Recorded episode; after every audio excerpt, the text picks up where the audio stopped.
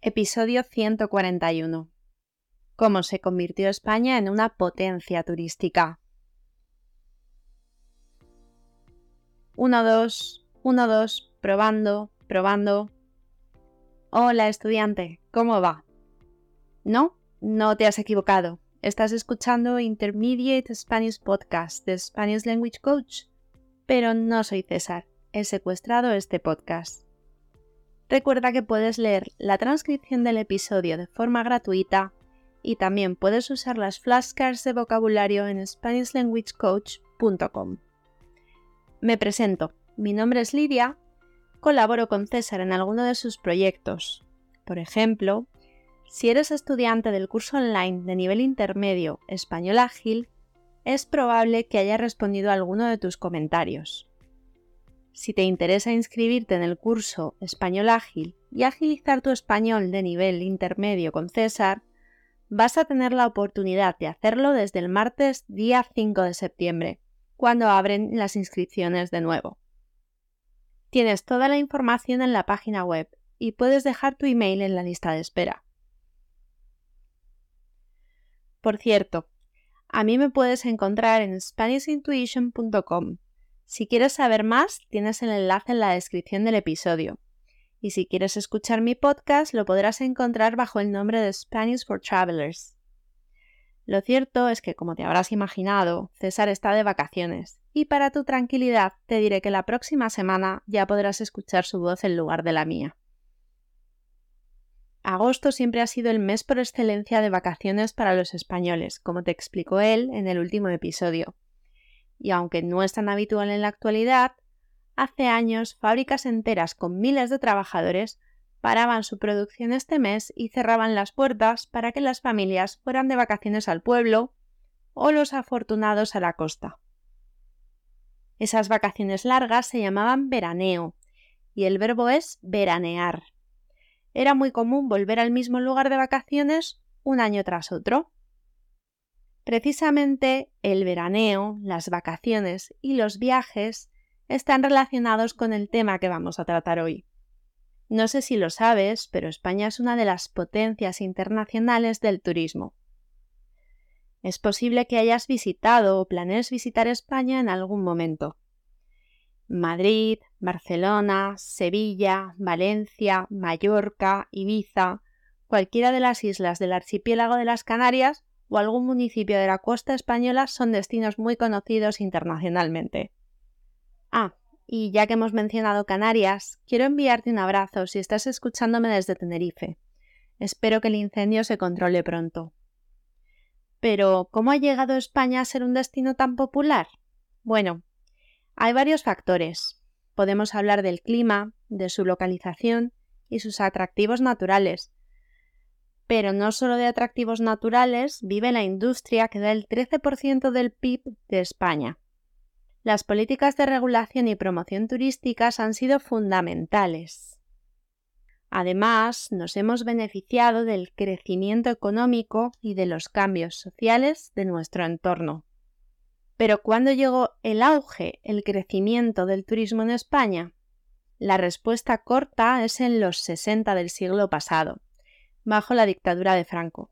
Para entender cómo un país bajo una dictadura llegó a superar a Italia y Francia en este sector de la economía, vamos a hablar de algunos hechos significativos y de algunas anécdotas. ¿Cómo empezó el turismo en España? Bueno, los primeros turistas o forasteros, como se llamaban los extranjeros que venían a España, comenzaron a llegar durante el siglo XVIII. Solían ser aventureros, naturalistas, escritores. En general eran personas cultas que buscaban el exotismo de España para inspirar sus novelas y sus cuadernos de viaje. Ellos ayudaron a forjar, a crear el prototipo de esa España romántica de bandoleros, toreros y flamenco durante el siglo XIX. Ah, por cierto, lo de llamar forasteros a los turistas es algo que aún se mantiene en algunos lugares.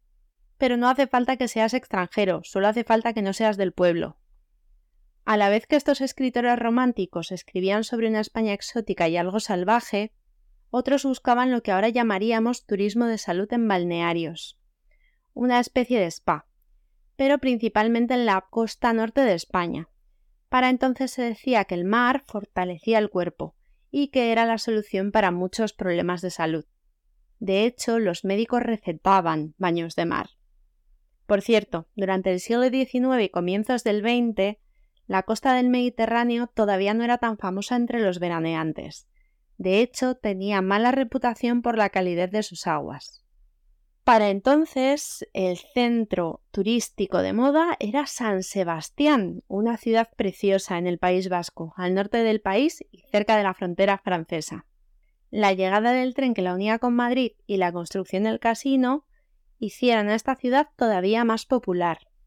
Por cierto, la construcción de esta línea de tren hizo que comenzara a llegar turismo nacional de clase acomodada, de clase alta, huyendo de las ciudades que no eran para aquella época un ejemplo de salubridad e higiene. El escritor Eduardo Mendoza retrata bien la Barcelona de la época en su libro La ciudad de los prodigios. Por cierto, hicieron película, y también hace unos años lo sacaron en formato cómic, con un estilo un poco Peaky Blinders. La fama de San Sebastián creció porque la propia reina se trasladaba con su corte allí en verano. Posteriormente, la alta burguesía y miembros del gobierno siguieron esta moda y la ciudad se convirtió en el epicentro del veraneo de los ricos y famosos de la época. No eran tontos, no. A mí me parece una de las ciudades más bonitas de la península.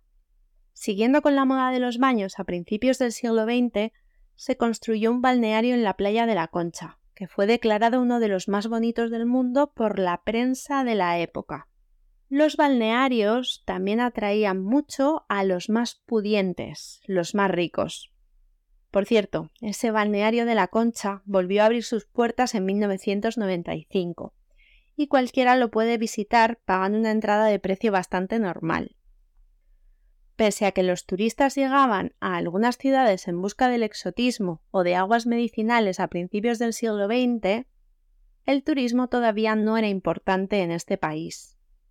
Entonces los destinos preferidos por los viajeros eran Suiza, Francia, Italia o Austria.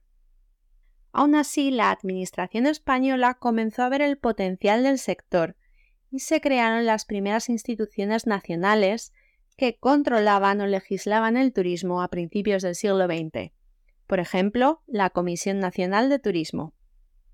Para 1914, España ya participó en una exposición turística en Londres con el eslogan de Sunny Spain. Y posteriormente se celebraron varias exposiciones internacionales e iberoamericanas en Barcelona y Sevilla. Todavía quedan construcciones realizadas para estas exposiciones, algunas de gran belleza.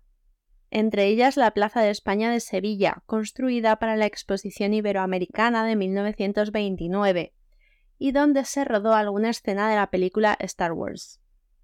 Esta forma de turismo, la asistencia a las exposiciones, movilizó a decenas de millones de turistas en Europa desde mediados del siglo XIX. Bien, poco después de las exposiciones de 1929, estalló la Guerra Civil Española en 1936. Fueron tres años de guerra que acabaron con la victoria de Franco que impuso su gobierno, una dictadura que comenzó en 1939 y que aisló al país del resto de Europa y del mundo. Durante la década de los 40, España sufrió una gran depresión económica debido a la posguerra y a las sanciones políticas y económicas impuestas por la ONU. En esta época muchas familias no podían obtener los productos básicos. Así que del turismo ni hablamos, era inexistente. A principios de los 50, la ONU fue perdonando las sanciones, lo que dio un respiro a la pobre economía española. Con los primeros signos de apertura al exterior, el turismo empezaba a tenerse en consideración. De hecho, el gobierno lanzó el eslogan Spain is different en 1948 para atraer al turismo. Desde luego que era diferente entonces. Era una dictadura en medio de una Europa que intentaba modernizarse y salir adelante gracias al Plan Marshall, un plan de recuperación después de la Segunda Guerra Mundial. Aunque España no se benefició directamente de las ayudas del Plan Marshall, sí que lo hizo indirectamente. Gracias al plan de ayuda, la situación de los países del entorno iba mejorando. Las clases medias podían acceder a puestos de trabajo con vacaciones pagadas. Y el sector turístico español empezó a sufrir los primeros cambios significativos. Y es que los turistas extranjeros comenzaron a llegar al Mediterráneo. Muchos eran franceses que llegaban por carretera y por la cercanía geográfica se quedaban principalmente en las costas catalanas. En los 50 sucedieron muchas cosas, muchísimas cosas. El turismo se convirtió en una industria prioritaria porque los políticos vieron claramente que impulsaría el desarrollo económico y sería una buena publicidad para la imagen de la dictadura. Eso sí, la apertura a la llegada de extranjeros fue progresiva por varios motivos. El régimen estaba preocupado por el impacto que la entrada de turistas extranjeros pudiera tener en el país y filtraba aquellos que consideraba revulsivos o muy problemáticos. O sea, controlaba las fronteras para que personas abiertamente contrarias al régimen, activistas políticos y similares, no entraran al país. La Iglesia Católica también tenía muchísimo poder entonces, y eso de que vinieran las turistas extranjeras con sus dos piezas, como llamaban a los bikinis entonces, no les hizo ninguna gracia. Es más, había multas económicas e incluso podía haber penas de prisión. Para entonces, el que fue alcalde de Benidorm desde 1950 a 1966, Pedro Zaragoza, ya había visto el potencial turístico de Benidorm Seguro que has oído hablar de esta ciudad junto a la costa mediterránea. Incluso la televisión británica tiene una serie de televisión sobre esta ciudad. Ya te aviso de que si te gustan las vacaciones tranquilas, es mejor que te vayas a otro sitio. Bueno, el alcalde ya sabía que el turismo era fundamental para su economía y tomó todo tipo de medidas para atraer al turismo extranjero. Pero claro, eso de que hubiera leyes que no permitieran a las turistas llevar bikini no podía ser. Dice la leyenda que tomó su Vespa verde, su motocicleta y se fue a ver a Franco para explicarle el gran problema que suponía para la llegada del turismo las sanciones, las multas por el uso del bikini.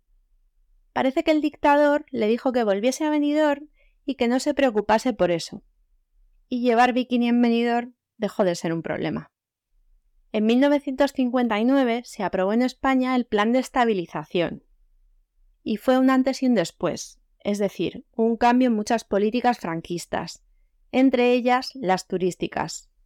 El miedo inicial a la entrada de turistas se dejó a un lado para empezar a hablar de los turistas por millones en la década de los 60.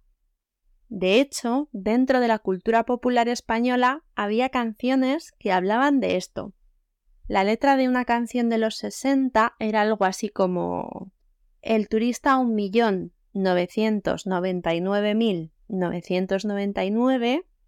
al bajar del avión con su mini pantalón ha perdido la ocasión de convertirse en el turista dos millones. Y es que cada vez que llegaba el turista que hacía un millón más, se le recibía en el aeropuerto con todos los honores. Iban a recogerlo personalidades políticas, e incluso le llegaron a pagar las vacaciones al turista 10 millones. Y sí, a finales de los 50 y principios de los 60, los vuelos de las líneas regulares ya no eran los únicos que llegaban a nuestros aeropuertos. Se popularizaron los vuelos charter. Desde Alemania, Reino Unido y los países escandinavos, los turistas contrataban sus paquetes turísticos con todo, o casi todo incluido. Esto gustó en España porque estos turistas hacían más gasto que aquellos que llegaban por carretera y se fomentó la inversión y la construcción de nuevos hoteles y más infraestructuras desde finales de los 50. Durante los años 60, el ministro de Información y Turismo fue Manuel Fraga Iribarne, que fue un personaje fundamental en la historia de este sector. Impulsó no solo el turismo de sol y playa, Célebre es un baño suyo en enero en 1966 en las aguas de Almería tras un accidente nuclear para demostrar que no había problemas para el turismo, sino también junto a su equipo fue el responsable del resurgimiento del Camino de Santiago.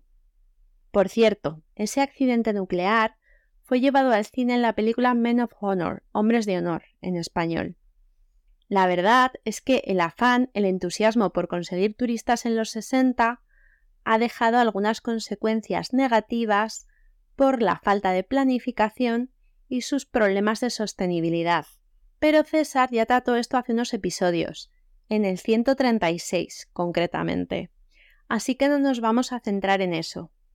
Sí que te voy a contar cómo ese alcalde de Benidorm, Pedro Zaragoza, del que hemos hablado antes, llevó a cabo algunas campañas de marketing más que curiosas. Estudiante, si te hablo de almendros en flor, almendros en flor, ¿en qué piensas? Puede que en la primavera, en el buen tiempo. Bueno, pues Pedro Zaragoza llevó ramas de almendras en flor a los escaparates de las agencias de viaje de las capitales escandinavas que estaban cubiertas de nieve en enero. Además regaló botellas de vino en cuyas etiquetas figuraba el sol a centenares de personalidades, incluida la reina de Inglaterra. También llenó la República Federal Alemana de carteles que indicaban cuántos kilómetros quedaban para llegar a Benidorm. Pero este alcalde no solo se centró en el turismo internacional. Una de sus iniciativas más sonadas es que invitó en 1964 a gastos pagados a 150 matrimonios vascos recién casados para que pasaran la luna de miel en Benidorm. Por cierto, en el País Vasco había mucha industria y el nivel económico era superior a otras zonas. La verdad es que estas medidas eran un poco raras, pero parece que sabía lo que hacía y funcionaron. Después del boom de los 60 se han vivido etapas mejores y peores en la política y planificación turística. Fue un elemento fundamental en el desarrollo económico, y pese a ser un sector muy influenciable por las crisis, lo cierto es que de una forma u otra siempre ha sido una parte importante desde entonces en la economía española. Y en mi opinión, lo más interesante es que el impacto no solo se produjo en el sector económico, Bajo un régimen dictatorial, España fue capaz de atraer a muchos turistas, probablemente por cosas tan simples como el buen clima y los precios bajos, por el pobre nivel de desarrollo de la economía. Ese gran volumen de extranjeros puso a los españoles en contacto con otras formas de vida y colaboró a una apertura de mentalidad al estar en contacto con personas educadas en regímenes democráticos. Hubo acceso a distintas realidades, políticas, económicas, sociales y culturales. Esto produjo un mayor impacto en los más jóvenes, que empezaron a querer igualarse con los jóvenes de su entorno. ¿La búsqueda del progreso económico por parte de la dictadura terminó con ella? Puede que en parte. Estudiante, espero que hayas disfrutado de este episodio y ya sabes que César te espera en el episodio de la semana que viene. Un abrazo grande, adiós.